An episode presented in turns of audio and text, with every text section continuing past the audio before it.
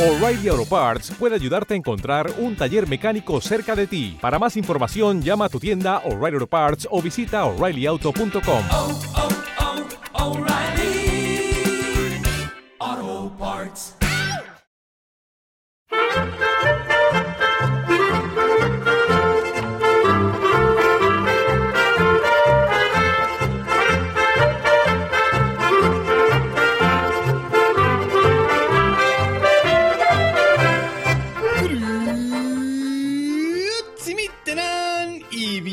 bienvenidos a Swiss Spain, capítulo 19 del podcast que describe la vida de un español en Suiza.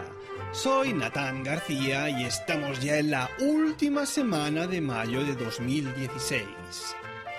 Amigos de Swiss Spain, oyentes escuchantes, soy extranjero en Suiza. Y lo digo con orgullo.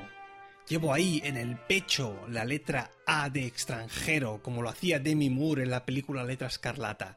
Solo que ella llevaba la A de adúltera, guarrilla. Pues yo llevo la A de extranjero. Ahí, con orgullo, sí, soy extranjero, es lo que hay. Y lo tengo asumido. Y estoy en un país fuera de la Unión Europea, es lo que hay. Pero yo sé lo que soy y de dónde vengo. Y os estoy diciendo esto más que nada porque, como habéis, como habéis visto en el título, hoy os voy a hablar de los permisos de residencia. Porque es un tema que muchos de vosotros me habéis pedido. Por favor, habla de los permisos, papeleos y demás y condiciones por si en alguna ocasión nos queremos ir a vivir allí o a trabajar. Entonces, en este sentido, eh, tenía pensado enfocar el podcast eh, para explicaros tanto los permisos de residencia como los de trabajo, pero he visto que hay demasiada información. Entonces voy a dedicarle un podcast exclusivamente a, los permisos de trabajo, aunque como vais a escuchar de aquí de un momento, los permisos de residencia, muchos de ellos están relacionados también con los de trabajo. Pero bueno, como, como he dicho, me voy a centrar en, uno en un podcast solo para los de trabajo porque hay cosas bastante jugosas a comentar. Y no me quiero alargar tampoco muchísimo. O sea que os voy a hablar únicamente de los de residencia. Pero antes recordaros que hasta el domingo eh, podéis escribir un comentario en, el, en, en la web de Milcar FM en este post, en el post sobre este podcast o sobre alguno de los dos anteriores para participar en el concurso de los cordones eh, Expand Laces. ¿Ok? El domingo haré una, un sorteo con una aplicación que tengo por ahí en el móvil y haré un vídeo del de, de mismo sorteo para que no veáis que no hay tongo y lo colgaré después en Instagram o en Twitter, donde sea. Venga, ya lo he dicho. Vale, vamos. El primer permiso de residencia. Por, cierto, aquí los permisos de residencia se llaman Aufenthaltsstatus y veremos cuatro, el B, C, G y L. Se te parece como aquí yo, LGBT, ¿no? Bueno, aquí B, C, G, L. Vamos con el primero, el permiso B. Este permiso de residencia, como veis, empezar hablando ya de cosas de trabajo, es el que se le da a las personas que tienen un contrato indefinido o de al menos 12 meses. Tiene una, validez de 5 años y se prolonga automáticamente por otros 5 si se mantiene el trabajo o se sigue estudiando, porque también es el que conceden a los estudiantes. Eh, sin embargo, para los que trabajan, la ampliación se puede limitar a un año eh, si la persona queda desempleada durante más de 12 meses consecutivos.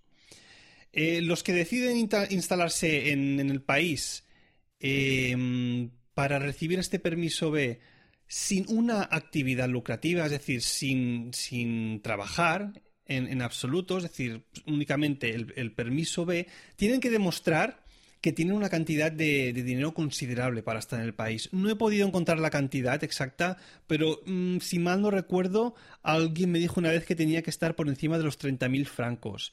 Y eso en euros más o menos al cambio actual estaría por unos 27, 28.000 euros. Es decir, si te vienes al país y no tienes intención de trabajar, simplemente a vivir. Puede que la cantidad sea muy superior, ¿eh? por cierto. Eh, ¿Qué más? Ah, sí, las personas que quieran trabajar por, por, cuenta propia pueden obtener el permiso B de 5 años si demuestran que esa actividad que van a realizar es lo suficientemente rentable. Es decir, que les va a dar el suficientemente, la suficientemente pasta como para mantenerse aquí en este país, que como ya he dicho en muchos números anteriores, es muy cara la, la calidad de vida. Os decía antes lo, de los estudiantes, porque este es el permiso de residencia que dan a los estudiantes. Y es el, de hecho el que me dieron a mí allá por 2010 cuando llegué aquí a, Suiza para estudiar. Em, este certificado eh, te lo... O sea, para que te lo den necesitas el... ¿Cómo se llama? El, un papel, un certificado de de admisión de la universidad donde vas a estudiar, ¿no? Es el que te expeden normalmente cuando has hecho las, pruebas de admisión y te han aceptado, digamos, ya bien sea a través de, unos exámenes comunes o por, digamos, entrada directa, según la universidad donde se cursen los estudios. Eh, he de decir que tiene un precio, si mal no recuerdo, de unos 75 o 80 francos, que al cambio actual son casi unos 70 euros, que hay que pagar eh, anualmente. Y bueno, como decías, ese es el que me dieron a mí al principio de todo y es el que aún tengo y que posiblemente o seguramente, o casi con, total seguridad, me tendrían que, cambiar al permiso C, que es el del que, del que os voy a hablar ahora mismo. Vamos a ver. Para el permiso C, que es el ya el de residencia fija, porque el otro era el permanente, eh, vamos a discernir entre dos tipos de personas o de extranjeros. Tenemos por una parte al grupo al que yo pertenezco, que seríamos los, países que estamos dentro de la Unión Europea o de la EFTA, la European Free Trade Association, que cuenta con países como Noruega, Liechtenstein o, o Islandia. Y el permiso este de residencia fija tiene una duración obviamente ilimitada y se da eh, tras cinco años de permanencia ininterrumpida en Suiza. Es decir, que la próxima vez que a mí me toque ya renovar el permiso de residencia, me tendrían que dar este EC. Eh, casi seguro, esperemos, vaya. Eh, a efectos prácticos, para que os hagáis una idea, es casi igual que tener la, nacionalidad suiza, excepto que obviamente al no tener el pasaporte no se disfruta de todas las ventajas con el tema de visados para según qué países y que no tienes tampoco derecho a voto. Pero todas las obligaciones de un suizo de más, pues la tendrías. Eh, el problema más grande que veo yo con el permiso de residencia fija es que para los que tienen un contrato de trabajo, aún con el permiso B, como es mi, mi, situación, pues en este sentido, cuando a mí me ingresan, por ejemplo, el, sueldo del, colegio donde trabajo, lo que me ingresan ya en la cuenta del banco es el digamos, la cantidad neta a mí ya me han descontado previamente los, los impuestos y todo lo que me llega a mí ya es, ya es neto. Con el permiso C, lo que me ingresarían sería el, la cantidad en bruto, es decir, una cantidad obviamente más alta, pero entonces ya estaría obligado a hacer, por llamarlo de alguna manera, la declaración de Hacienda y a pagar las tasas que me tocase en función del dinero que cobro. Con el permiso B, esto te lo hacen automáticamente, ¿no? Es como decir, oye, mira, te lo vamos a descontar cada mes, no sea que de un mes para otro tú decidas irte y después nos veamos nuestra parte de dinero de, Hacienda, ¿no? Porque obviamente cuando uno ya tiene permiso de residencia fija, y ya es obvio que se va a quedar en el país a vivir durante una temporada larga, ¿no? Entonces ya dicen, bueno, pues si este tiene permiso C, pues ya se va a quedar aquí y ya puede hacerlo, lo hacemos diferente con el tema de Hacienda, porque le va a tocar pagar pues cuando, cuando sea. Eh, ¿Qué más os quería comentar del permiso este? Eh, ah, sí. Eh, si sois ya de fuera de la Unión Europea o de estos países que he dicho antes, que están dentro de la EFT, pues entonces os darían el permiso C después de 10 años consecutivos viviendo en Suiza, excepto unos VIP, que son los, los, ciudadanos de Estados Unidos y de Canadá, que a ellos se les da, por la gloria de Jobs, al cabo de 5 años. Pero a todo el resto, pues hasta el cabo de 10 años nos tocaría el permiso C este. De acuerdo, vamos a pasar ahora a el permiso G. Este permiso vuelve a tener relación con eh, los permisos de trabajo porque son los que se le dan a los trabajadores que se desplazan a un centro de trabajo en una área, digamos, cercana a la frontera de Suiza.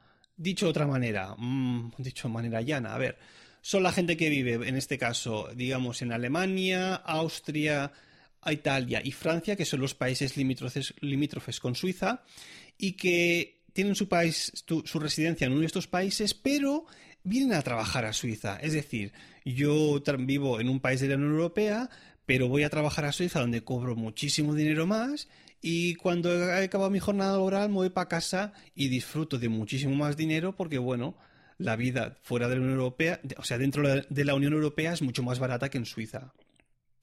Y os decía, os decía que esto está, digamos, por relacionarlo de alguna manera con los, con los permisos de residencia, porque eh, se les da a todas, a todas estas personas que cruzan la frontera para trabajar, deben volver mm, como mínimo a, su hogar de residencia una vez por semana. Es decir, que tú vives, tu residencia está, pongamos, en, en Alemania, pero tú pasas seis noches a la semana en Suiza y te vas una vez a la semana a, dormir a tu casa. Claro, esto es muy difícil de controlar. Porque las veces que ya, os he hecho alguna vez que voy a comprar a Alemania, pues no es que se controle mucho todo el, paso de coches.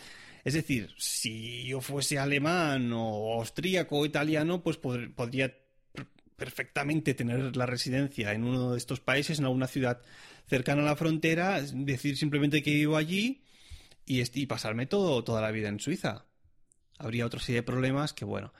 Pero eso que lo sepáis, que el permiso este se llama permiso G. Venga, y vamos con el último permisito ya. Este es el permiso L, L y es un permiso de corta duración que se les da a las personas que trabajan hasta un año en Suiza. Eh, obviamente está vinculado con el contrato de trabajo que uno tenga y en casos excepcionales eh, se les puede extender hasta los 24 meses eh, si el titular del permiso sigue en la misma empresa. También se considera dentro de esta categoría de la L eh, a, los que vienen a hacer una educación corta elemental o, por ejemplo, una formación profesional en Suiza. No a los estudiantes a la universidad, sino una formación de algunos cursos de unos meses aquí.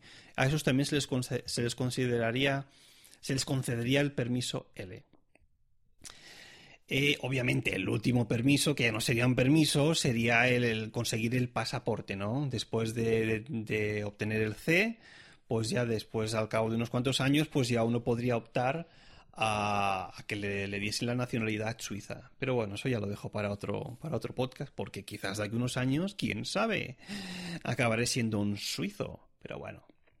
Una cosa, una cosa interesante o obligatoria, llámale como quieras, es que teóricamente el permiso de residencia, de residencia habría que llevarlo con uno mismo siempre. Porque claro, yo soy extranjero y si la poli me para por la calle y me dice, a ver, carné, carné de extranjero además, pues hostia, habría que llevarlo encima. Pero yo paso. Yo paso porque el documento sí es un papelón enorme. Es enorme. Mirad, os voy a poner una foto en el Instagram del podcast para, para que veáis de, la parte trasera, obviamente mis datos no, la, no los veréis. Eh, y lo pondré al lado de una tarjeta normal para que veas la diferencia de tamaño. Es una cosa enorme. Es decir, mi pareja siempre lo lleva, pero es que yo paso, porque si llevas ahí una, una pequeña cartera, pues es que eso sobresale por todas partes. Y bueno, que, sepáis que teóricamente si estás aquí en Suiza y vas por la calle y os pide la polia documentación, lo tendrías que llevar. A ver, a mí no me ha pasado nunca, ¿eh? En cinco años, casi seis. Eh, y si me dijeran algo, pues María Longis, no, hostia, porque no sé y tal, que no me habían dicho nada. Obviamente les daría mi, mi carnet de conducir, que ese siempre lo llevo encima, y ahí podrían contrastar los datos. Pero que sepáis que teóricamente es obligatorio. Bueno, pues hasta aquí esto de los temas de, del permiso, permiso de residencia. Sí, bueno, yo creo que vamos a ir a esta sección que os gusta tanto. Vamos con...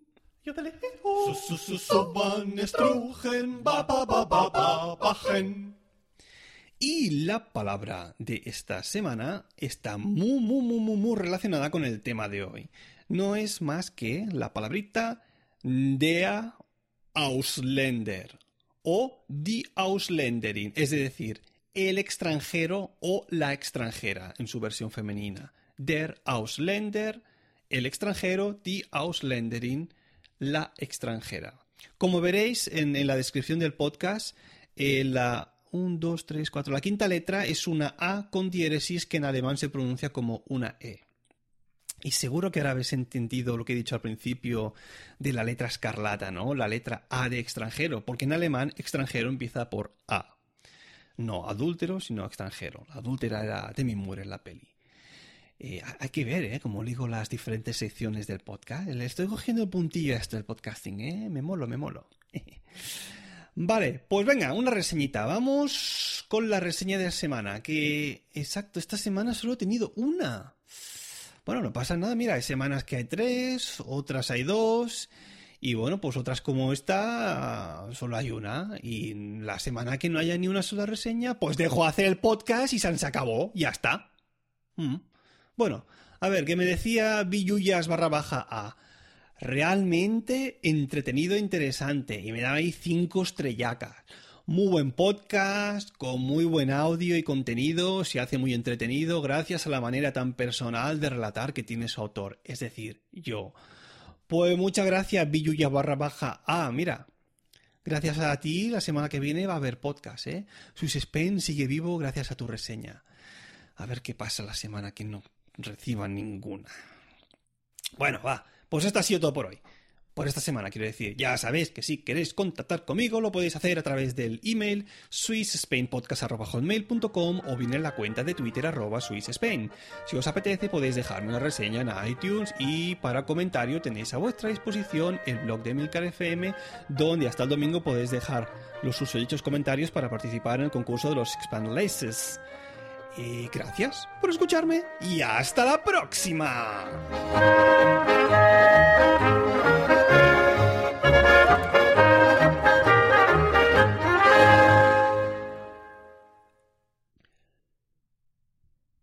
Yo no sé vosotros, y, digo vosotros dirigiéndome a los que sois de género masculino, pero yo por mucho que intente acordarme de Demi Moore en la película La letra escarlata, es que no me viene a la mente ninguna imagen de la peli en cuestión.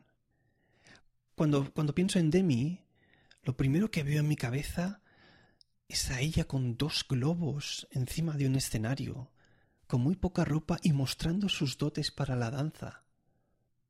¿Os pasa lo mismo a vosotros? Hasta la próxima.